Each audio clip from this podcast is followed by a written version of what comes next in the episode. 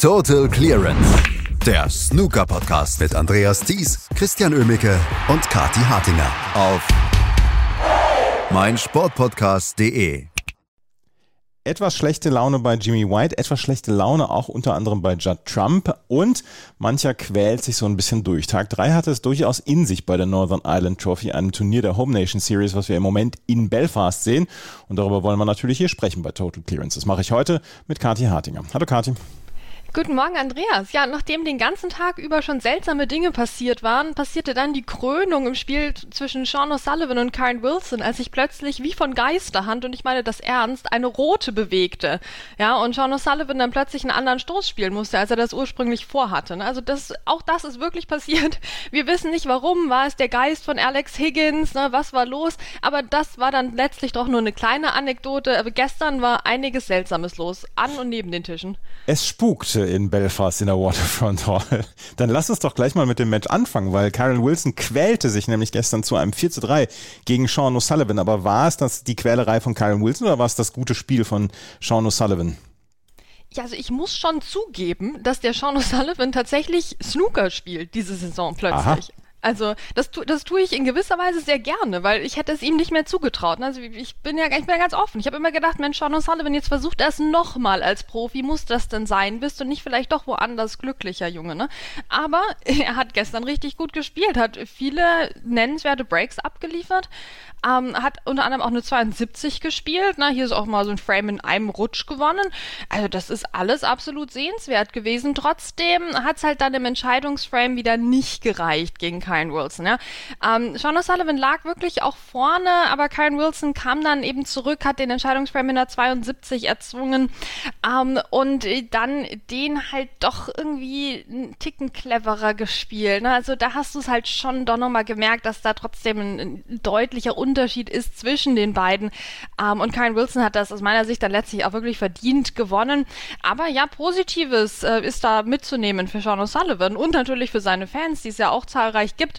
Ähm, ja, also ich, ich bin ganz ehrlich beeindruckt von ihm, bin gespannt, wie es weitergeht, aber trotzdem für den Sieg hat es dann doch wieder nicht gereicht.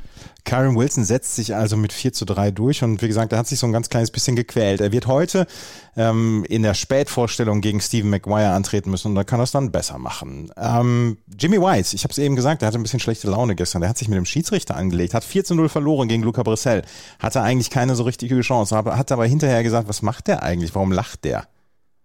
Ja, ganz genau. Also das war eine sehr, sehr interessante Situation, die nachher auch groß diskutiert wurde. Ja, deswegen müssen wir die auch groß diskutieren, Andreas. Ja, also wir dürfen jetzt nicht so tun, als wäre das ein Vorfall gewesen von zehn Sekunden, was es am Schluss eigentlich war. Aber nein, das ist wirklich eine Grundsatzdiskussion, die hier losgetreten wurde. Ähm, zum Spiel, das können wir ganz schnell machen. Luca Brissell in allen Belangen überlegen. Äh, Jimmy White, das war ja schon eine tolle Sache, dass er überhaupt hier am Start ist. Ne? Also das müssen wir auch mal sagen. In dem Alter, Respekt, hat sich da wunderbar qualifiziert und jetzt hier ähm, eben gegen Luca Brissell in der zweiten Runde spielen dürfen. Ja, also das super. Luca fing an mit einer 106 und das sagt auch schon viel über das Spiel. Ne? Selbst wenn Jimmy, und er hatte wirklich seine Chancen, selbst wenn er die hatte, hat er nicht genug draus gemacht. Dann kam doch immer wieder Luca und hat das relativ spielend dann doch noch geholt. Also der hat sich auch nicht überanstrengt, der Luca Brissell. Ne? Da gibt's doch noch ein paar Körner, die er auch drauflegen könnte, aber gestern nicht musste. So, also das zum Spielerischen.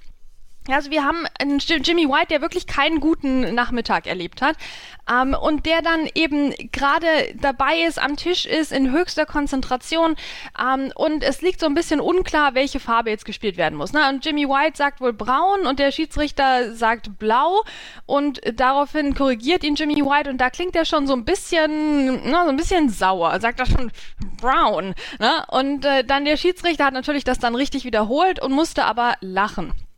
Ja, und daraufhin Jimmy White dann, ähm, also so, so, so abends im Dunkeln vor der Disco, sag ich mal, ne?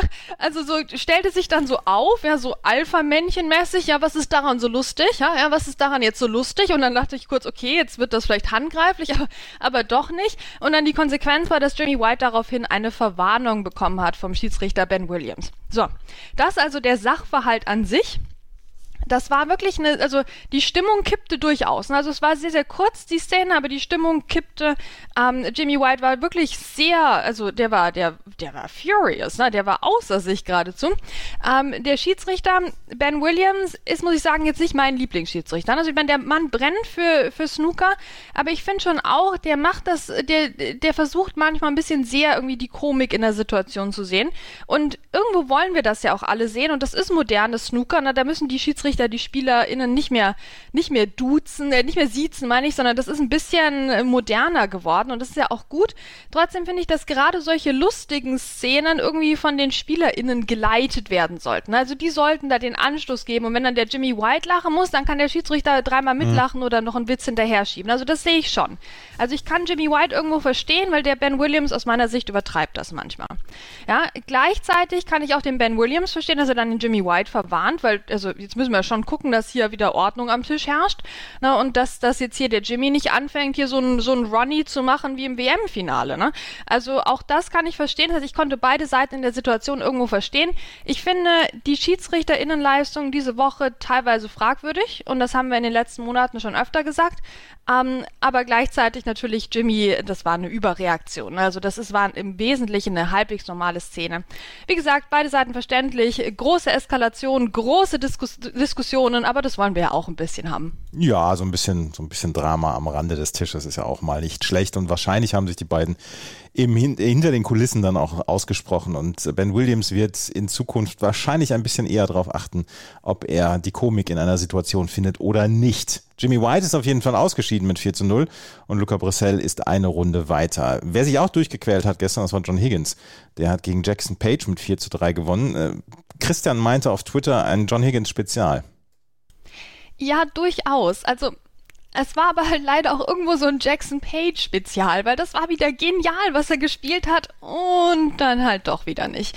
Also, mh, mm, schade, schade, da wäre wirklich was drin gewesen. Also ich sage das jetzt nicht nur so äh, irgendwie tröstend oder ich meine, Jackson Page kam raus und hat im zweiten Frame 128 gespielt, ja. Der hat noch weitere hohe Breaks gespielt, der konnte bei den Safeties mithalten. Der hat wirklich, wirklich, wirklich richtig gut gespielt.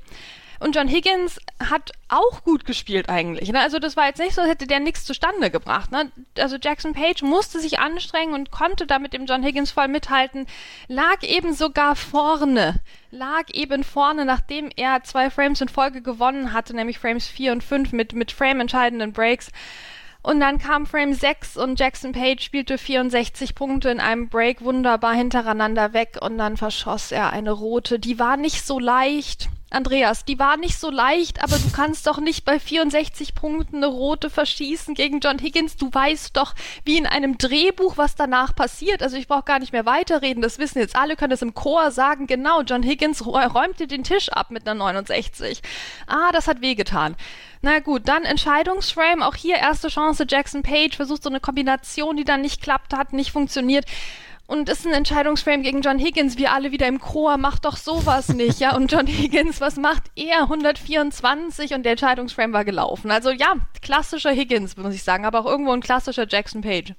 Aber es ist ja auch schon was Schönes, äh, jemand wie John Higgins, der sich seine Karriere dadurch aufgebaut hat, wie, wie diese Breaks zum, zum 3 zu 3 wurde, die einfach mal die 69 abräumt. Ich meine, das berühmteste ist damals bei der, beim Masters gewesen, als er gegen Ronnie O'Sullivan im Entscheidungsframe dann noch 65 gespielt hat und ähm, damals den Tisch abgeräumt hat unter großem Druck.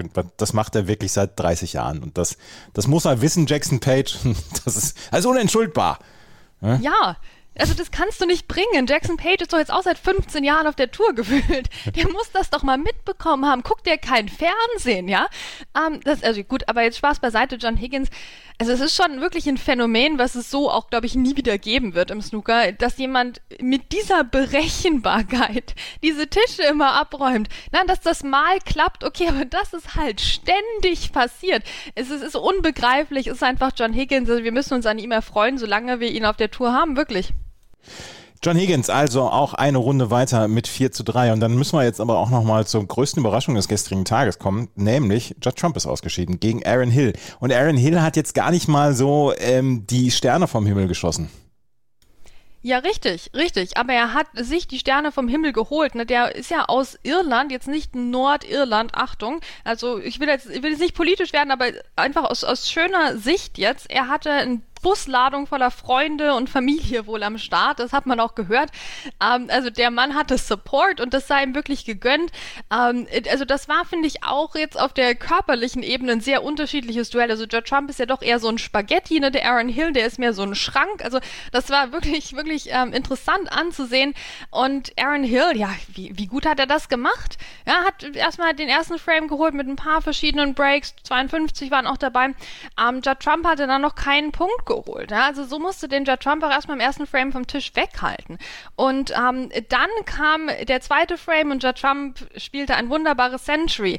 Und was denkst du da? Da denkst du doch, Mensch, das ist jetzt wieder so ein typisches Abendspiel. Hier Judd Trump auf dem TV-Tisch. Oh Gott, jetzt hat er den Aaron Hill mal ein Frame gewinnen lassen und jetzt kommen da drei Century Breaks und keine mhm. Spannung.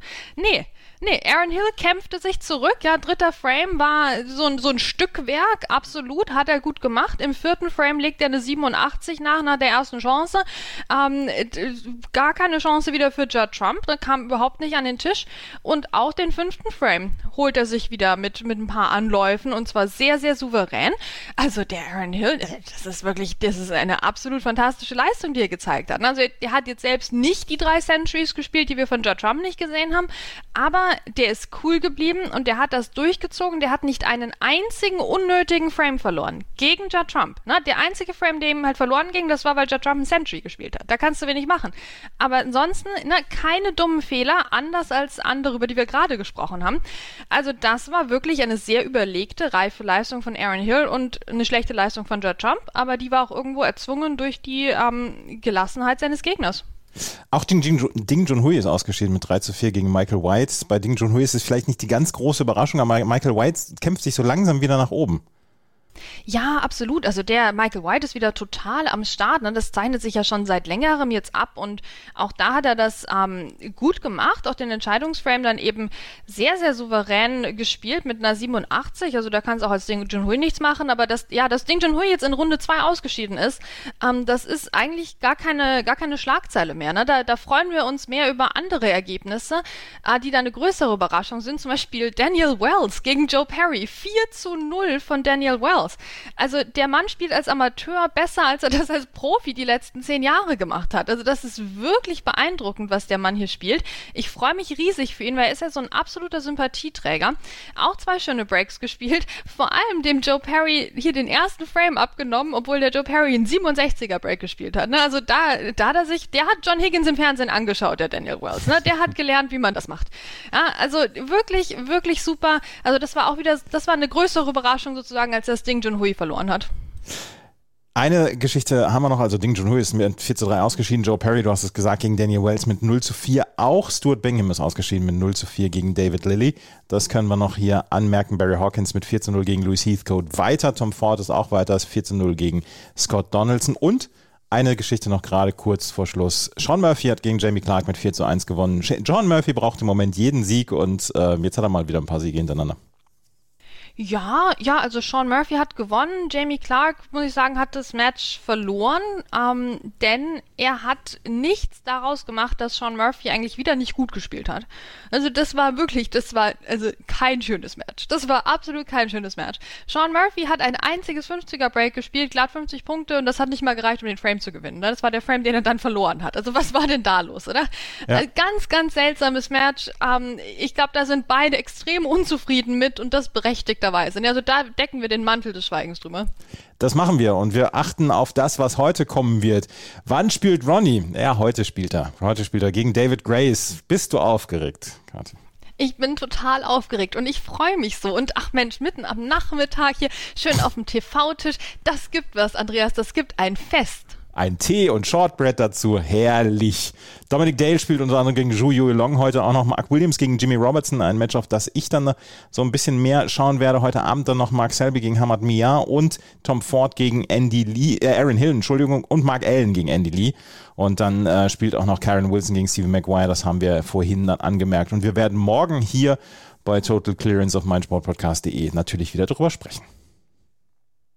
Total Clearance der Snooker-Podcast mit Andreas Thies und Christian Ömicke auf meinsportpodcast.de. Wie baut man eine harmonische Beziehung zu seinem Hund auf? Puh, gar nicht so leicht. Und deshalb frage ich nach, wie es anderen Hundeeltern gelingt, beziehungsweise wie die daran arbeiten. Bei Iswas Dog reden wir dann drüber. Alle 14 Tage neu mit mir, Malte Asmus und unserer Expertin für eine harmonische Mensch-Hund-Beziehung, Melanie Lippisch. Iswas Dog mit Malte Asmus. Überall, wo es Podcasts gibt.